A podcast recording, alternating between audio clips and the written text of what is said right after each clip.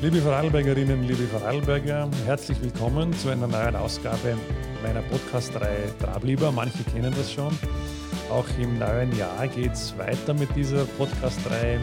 Natürlich immer mit spannenden Themen, mit spannenden Gästen. Das Thema Regionalität, Landwirtschaft, nachhaltige Lebensmittel, Biolandwirtschaft, das beschäftigt äh, viele Vorarlbergerinnen und Vorarlberger. Sie vielleicht auch.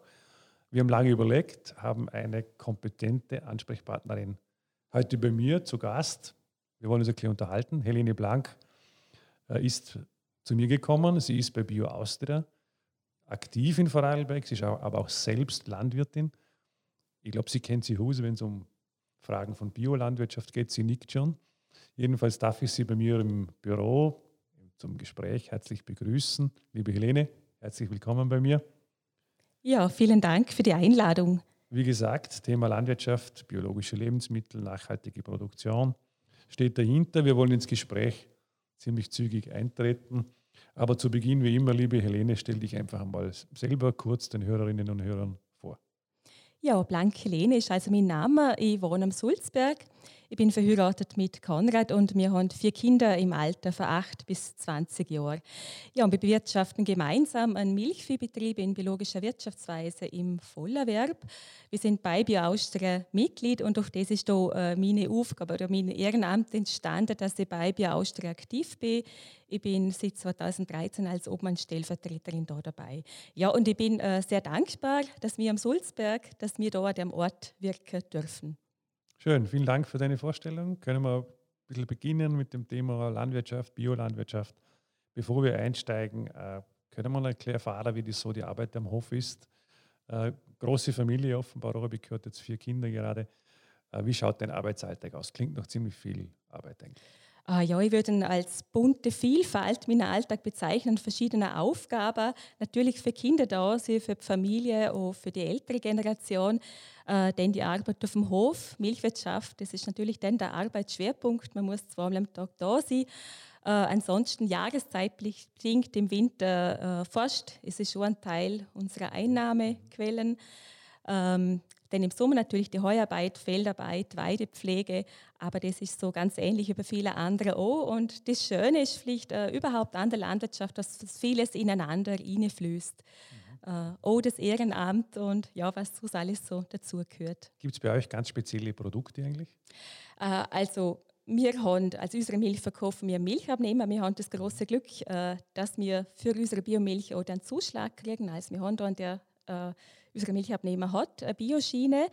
Äh, wir selber am Hof, ja, wir verkaufen ein bisschen Fleisch, vorzüglich, also vorwiegend an Verwandtschaft, an Bekanntschaft. Und so sind wir eher so Eigenversorger. Also was Obst und Gemüse angeht, die haben einen großen Garten und das tue ich sehr gerne und das ist mir auch wichtig. So die Kreisläufe erfahren, die Saisonalität und das so an die Familie, an die Kinder weitergeben.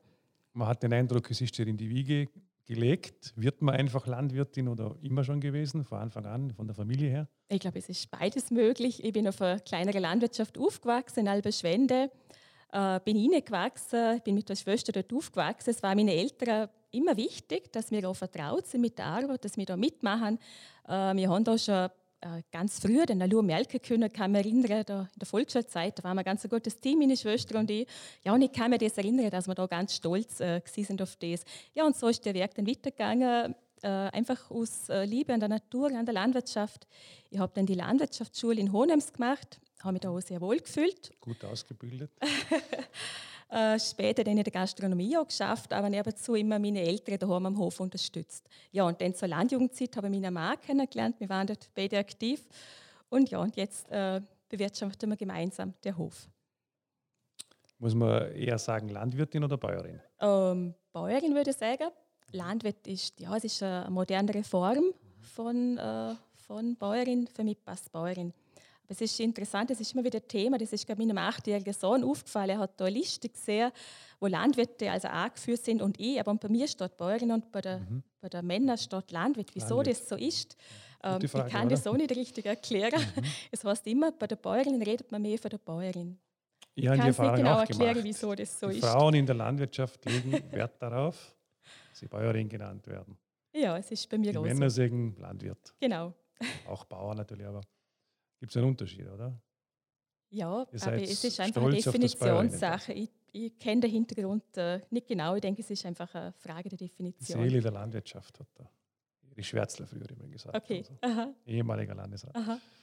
Können Sie den Hörern, Hörerinnen erklären, was biologische Landwirtschaft wirklich bedeutet? Also äh, die biologische Landwirtschaft sie gilt unter den Landbewirtschaftungsformen als die umweltschonendste ein ganzheitlich vernetztes Denken und das Denken in möglichst geschlossenen Betriebskreisläufen. Das ist die Grundlage der biologischen Landwirtschaft. Also nicht nur das Weglassen von Chemie, sondern genau. mehr. Mhm, ganzheitliche genau. Überlegung. Und auch der Boden, der nimmt eine tragende Rolle in, ein fruchtbarer Boden, ein gesunder Boden.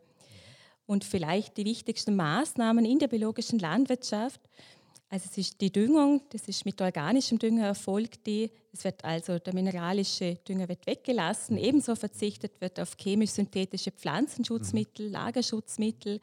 Den Markerbau ist ganz wichtig, vielseitige Fruchtfolgen mit stabilen Sorten, äh, mit Zwischenfrüchten, Untersaaten, Leguminosen und dann äh, in der Tierhaltung eine flächengebundene, artgerechte Tierhaltung mit Auslauf und, und Weidegang. Hohe und, Tierschutzstandards. Genau, hohe Tierschutzstandards.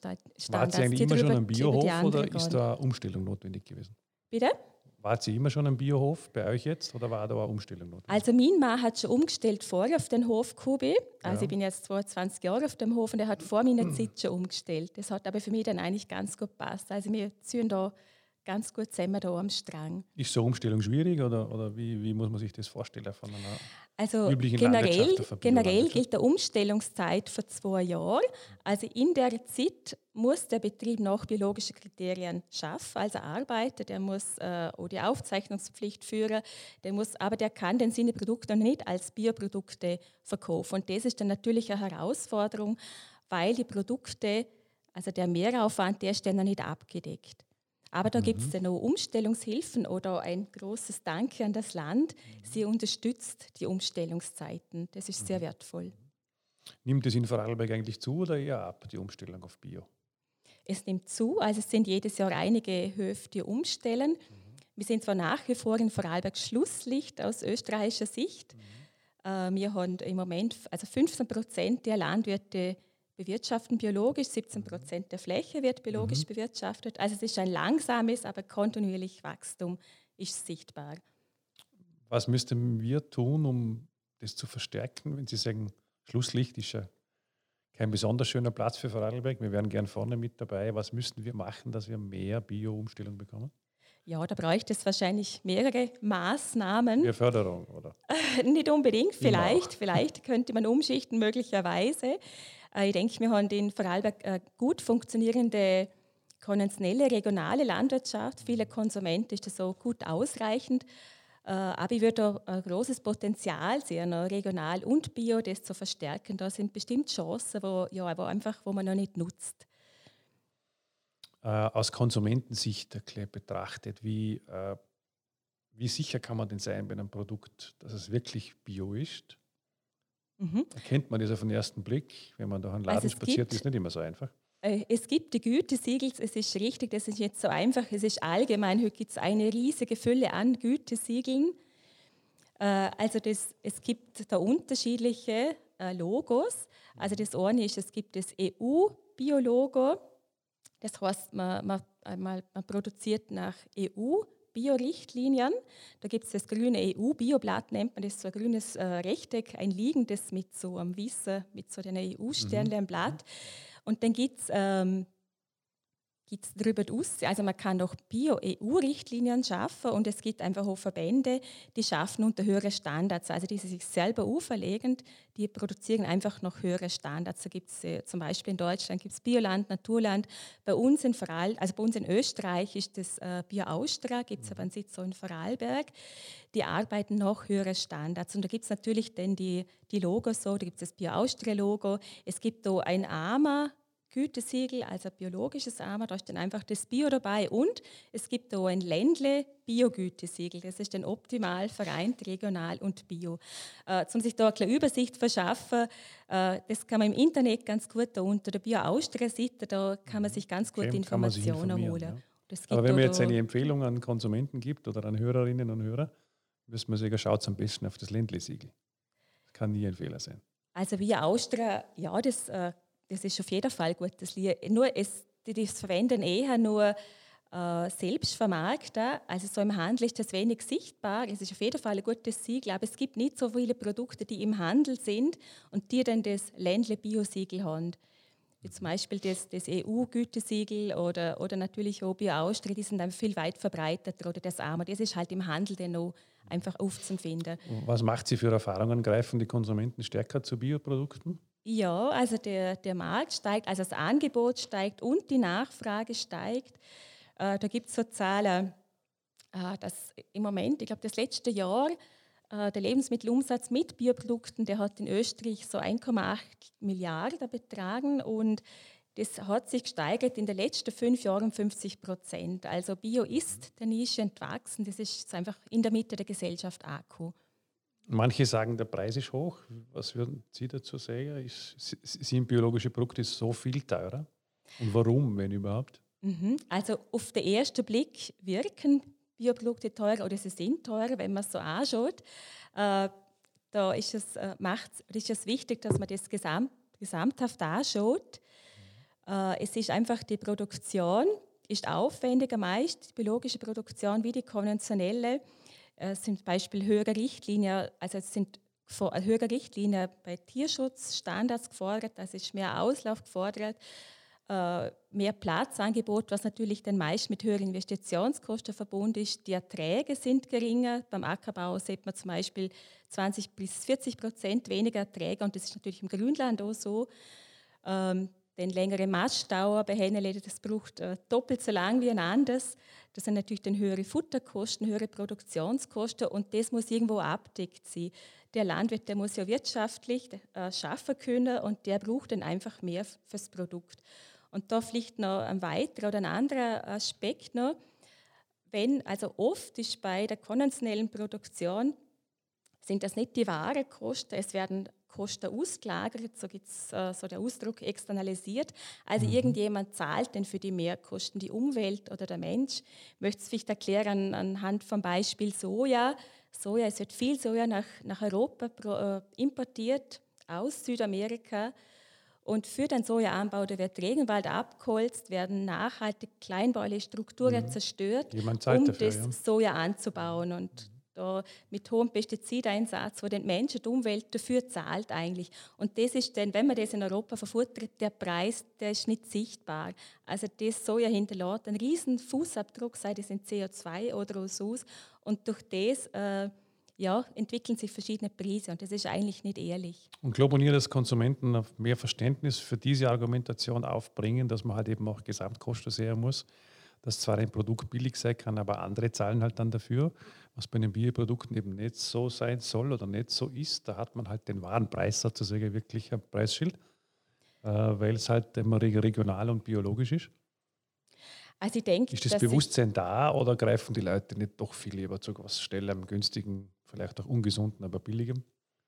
Also ich denke, es, es verändert sich langsam, es steigt das Bewusstsein, aber ich glaube, wenn man dann so am Geschäft steht, äh, dass dann viele Menschen einfach doch dann auf das günstigere Produkt äh, zugreifen. Und ja, ich hoffe, dass sich da in der Politik auch einiges verändert, weil manche schon dann schon genauer ahnen, vieles ist ja einfach nicht ersichtlich. Da ist zum Beispiel die Bundesregierung ähm, äh, in der Landwirtschaft, da ist man dran, an der Herkunftsbezeichnung, also für verarbeitete Produkte, vor allem Milch, Fleisch, Eier. Und ich hoffe, dass sich da was bewegt, weil gerade in der verarbeiteten Lebensmittel, da ist das nicht sichtbar, woher was kommt. Und ja, ich denke, die, die Richtung, da wäre da vieles möglich. Überhaupt bei Importen, so Lebensmittel, mhm. dass, äh, dass einfach wir schon allgemein in Vorarlberg, in Österreich, in Europa im Vergleich zu anderen Ländern hohe sage, Umwelt-, Sozial-, Tierschutzstandards haben und das einfach auch einfordern sollten. Für andere, sei das in Form von, von Zöllen oder wie auch immer, was es da für Möglichkeiten gäbe. Ihr kämpft leidenschaftlich darum, glaube ich, oder? dass Nahrungsmittel nicht nur als Billigprodukt gesehen wird, sondern dass der Konsument auch weiß, was dahinter steckt. Verbindung zu allem, das größere Ganze zu betrachten. Ähm, das finde ich gut, weil äh, insofern man das einsieht, ist man vielleicht auch bereit, einen bisschen höheren Preis zu zahlen.